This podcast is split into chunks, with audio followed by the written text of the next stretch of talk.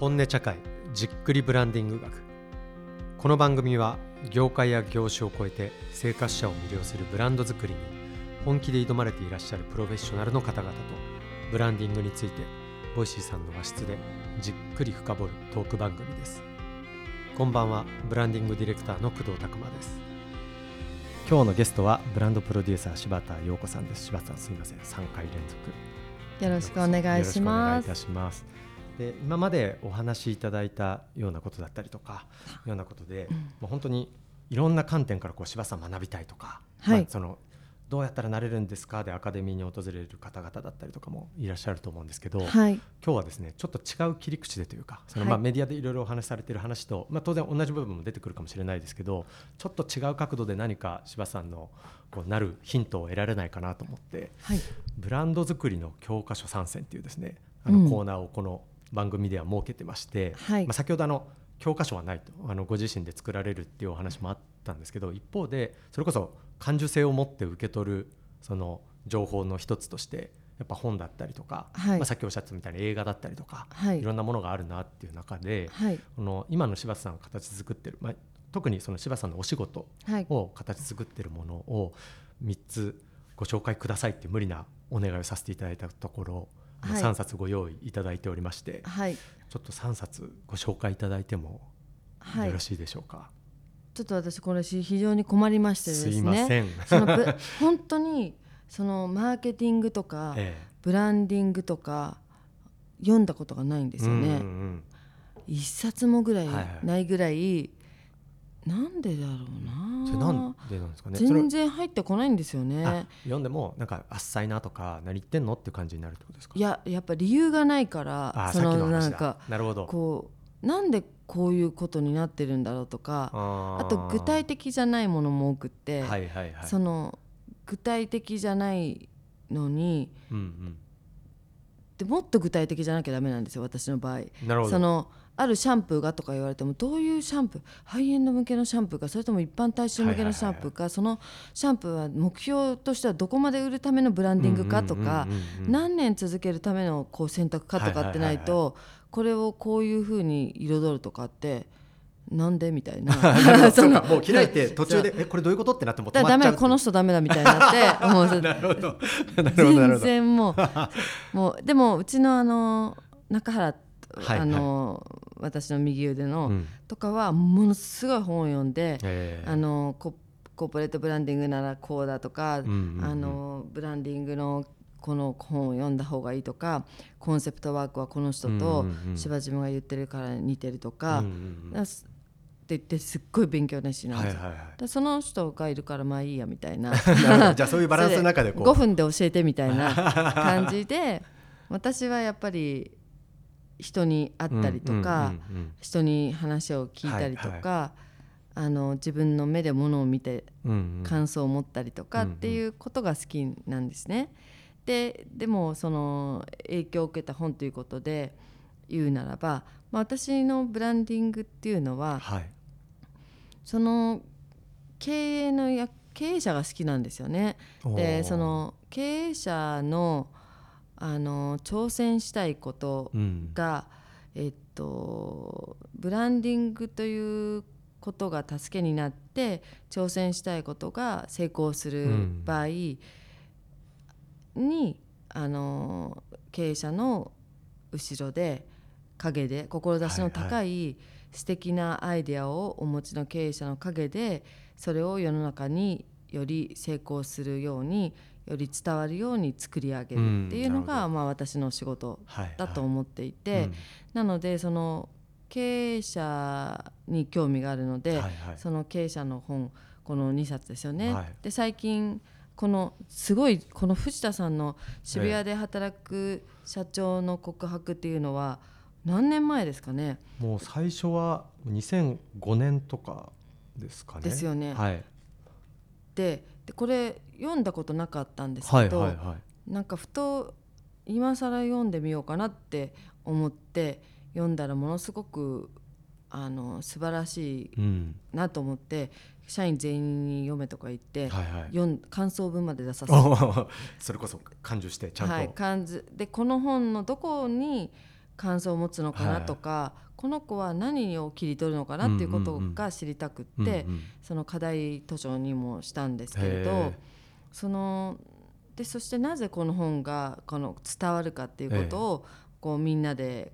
考えて、はいはい、それがそのブランド作りの思考にも役に立つし、うんうんうん、とにかくこの本はその経営者ブランディングをする人マーケティングをする人っていうのは必ず経営者のもとでやると思う、ねはい、もしくはクライアント、うん、経営者っていうのはここまでいろんなことを考えて感じて追い詰められて志が高くて自分のことをバカだと思ってみたり天才だと思ってみたりしながらあのっていう生き物なんだっていうことはやっぱりブランドを志す人マーケターの人は、あの知っておく方がいいし、私もこういうことを読んでその志の経営者高い経営者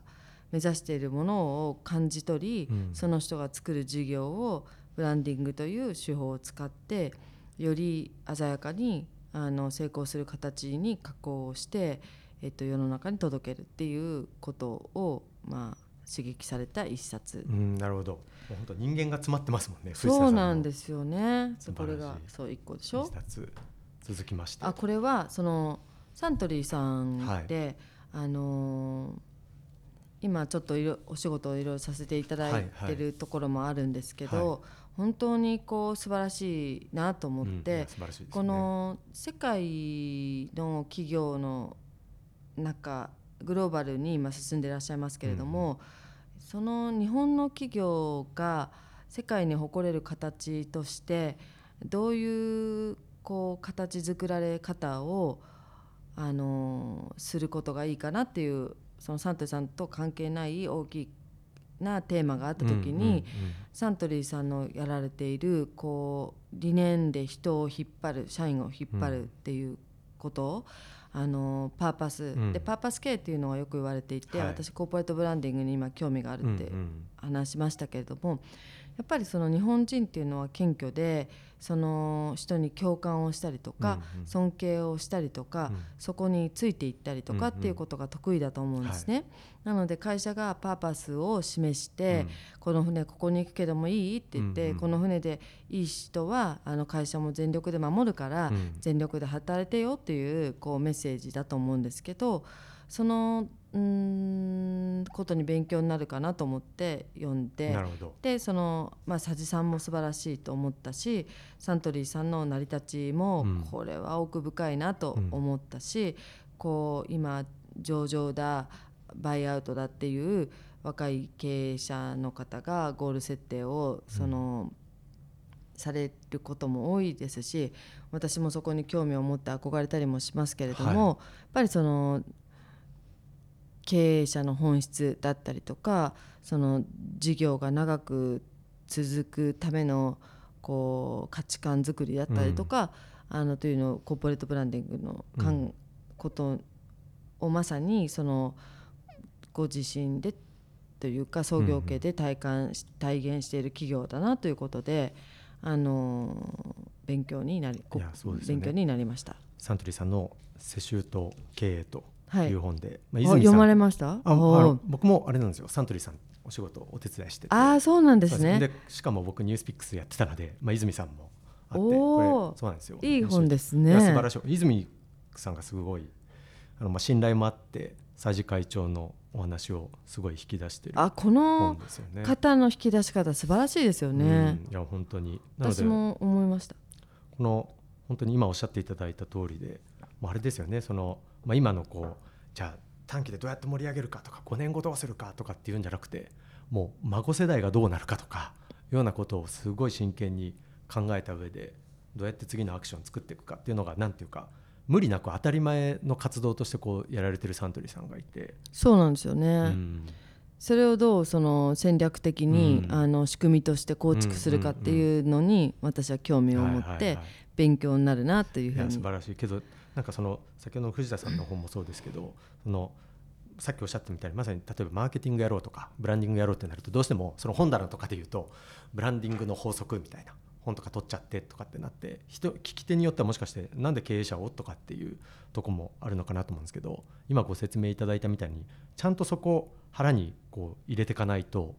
サントリーさんのお手伝いとかも薄っぺらいものになっちゃうってことですよね。うん、全然そうですよね、うん、やっぱり考え私はなので経営者の方に直接頼まれることが多いので、うんうん、やっぱりその重みっていうのは、はい、そこでトーク、まあ、代理店さんなんかでもね、うんうん、その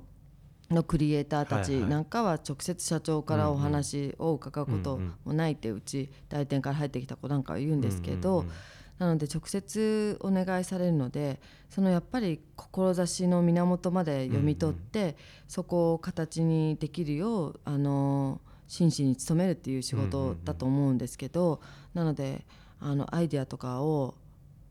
あのに酔ってる場合じゃないよと思うんですけど。アイデアに酔ってる場合じゃないよと。はいなのでそういうことにおいてもマーケティングの本とかブランディングの本を読みなさいと社員に言ったことも一度もないですね。うん、うん、いや素敵ですね。ありがとうございます。あと私が例えば本を書くときにも、ええ、そのなので私の中でブランディングの本とかあんまりないと思うんですけど、はいはい、今ちょっとチャレンジしようかなと思ってるんですが、あのすごく伝えるのが難しいですね。スキルを伝えてもその意味がない。ああそうか。いわゆる型になっちゃってこの穴埋め問題みたいになったら、うん、全然違うんだ、そうそうそう。そのブランディングのステップとかフローとか、はいはいはい、そういう問題じゃないしみたいな あのところ。訓練しろよって、ね、そうそうそうそうですね。ということが、はい、うん、それはけどアカデミーでのその活動の中でも難しさだったりしませんか？そうでもないいやめちゃめちゃ難しいですよ、だから人を育てるとかってあのー、本当に難しいですね。でも人に諦めないっていうのも私のテーマで、うん、あのいやかっこいいな。人に人を諦めない。人に諦めない。人に諦めない。そうなんであの社員でもねあの、はい、どうしてそんなに諦めないんですかって言われるんですけど、うん、やっぱり人生長いから、あの少しずつでもこう成長できるでき成長成長できない人はいないので、うん、やっぱりその根本治癒じゃないけれども、はいその基本練習じゃないけど、うん、まあ、それは私の中ではマーケティングのテクニックとかブランディングのスキルっていうよりは、思考回路とか感想の持ち方だったりとか、っていうこう尽くすための組織の組織論組織のことが分かってないと、あのブランドなんてできないし、うん、予算も事業のこう成り立ちも分かってないでどうやって提案してんのとかって思うし、あのというようなことを、そっちの方が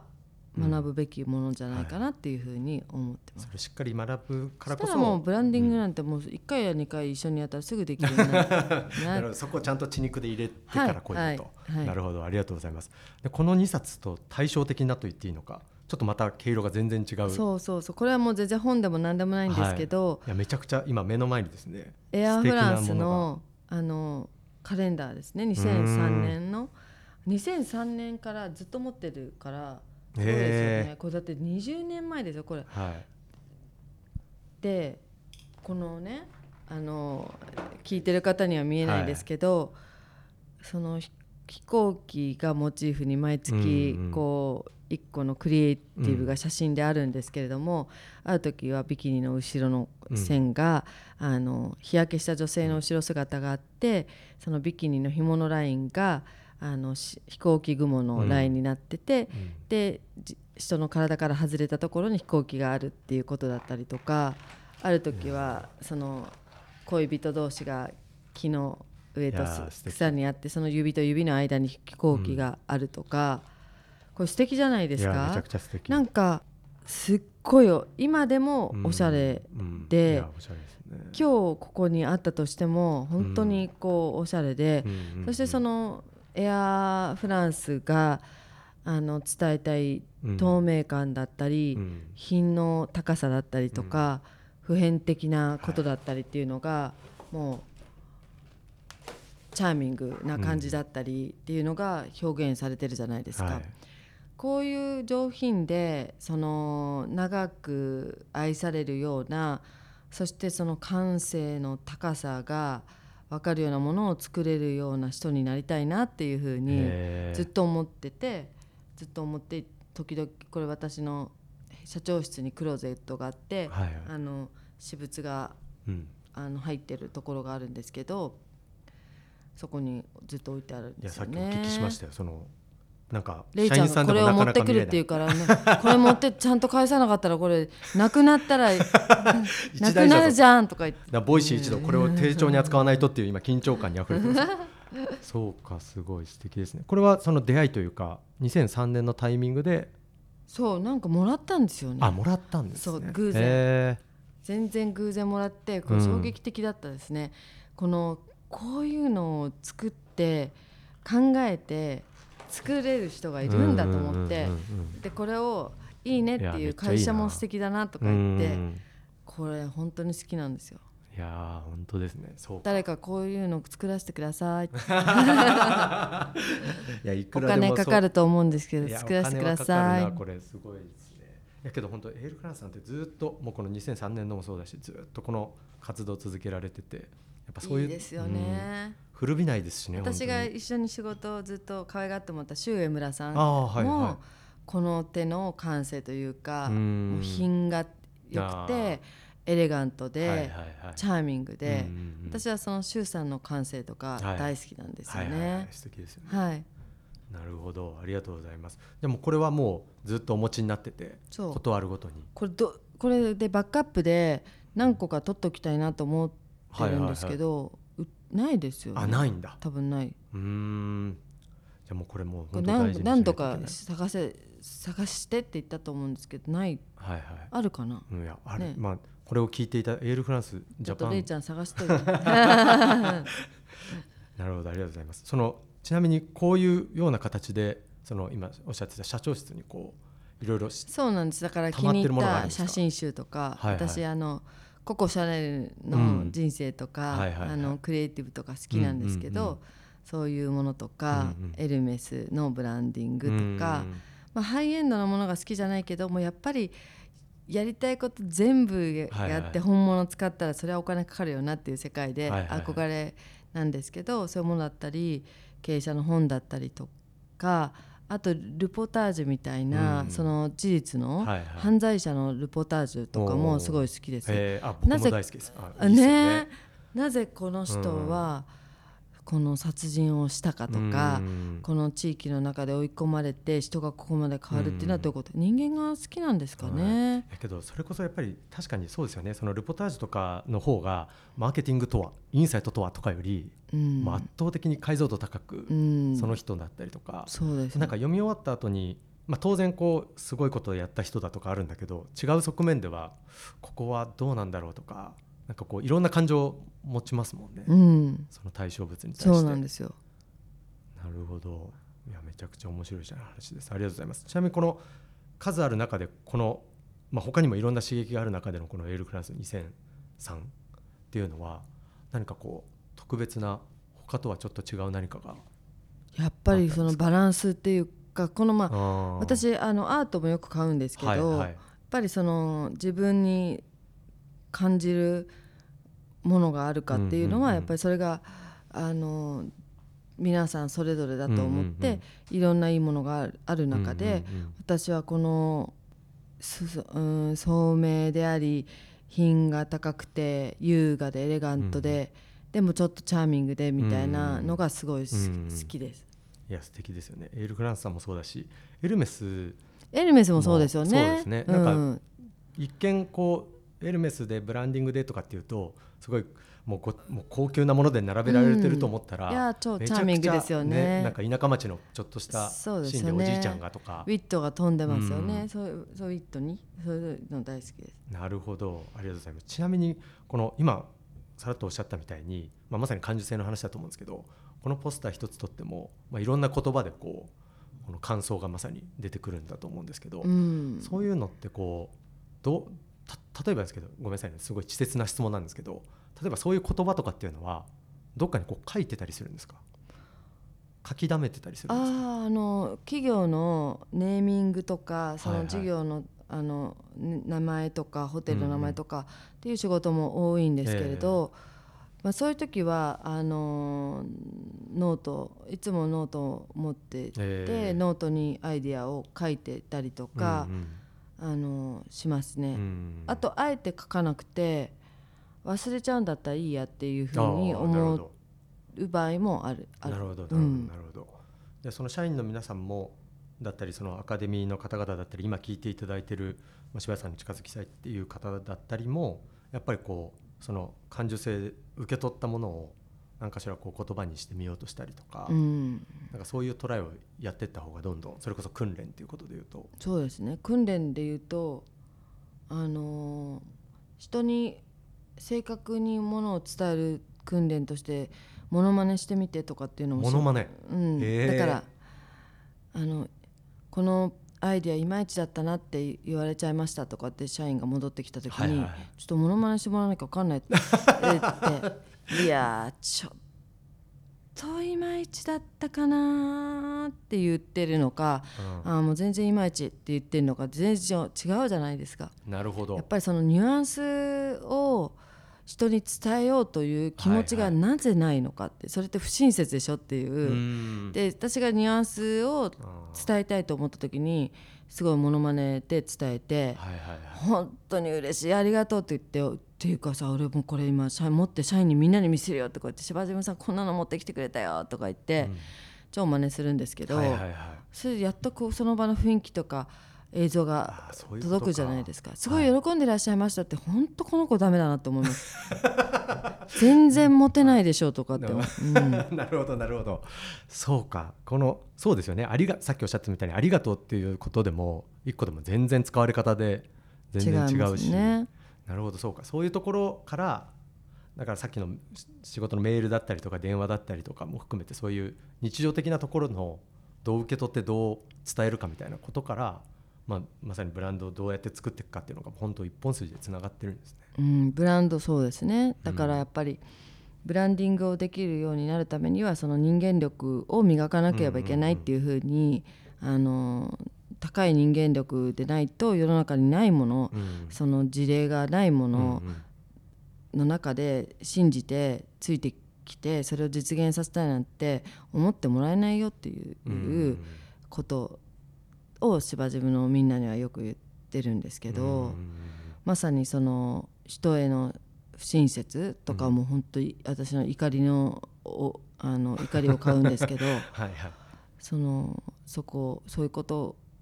もうブランディングとかマーケティングの話なんて芝ジムの中ではほとんどないですね。うん、けど確かにそうやってこうどうやってもてなすのとか、うん、どうやったら喜んでもらえるのっていうのが、うん、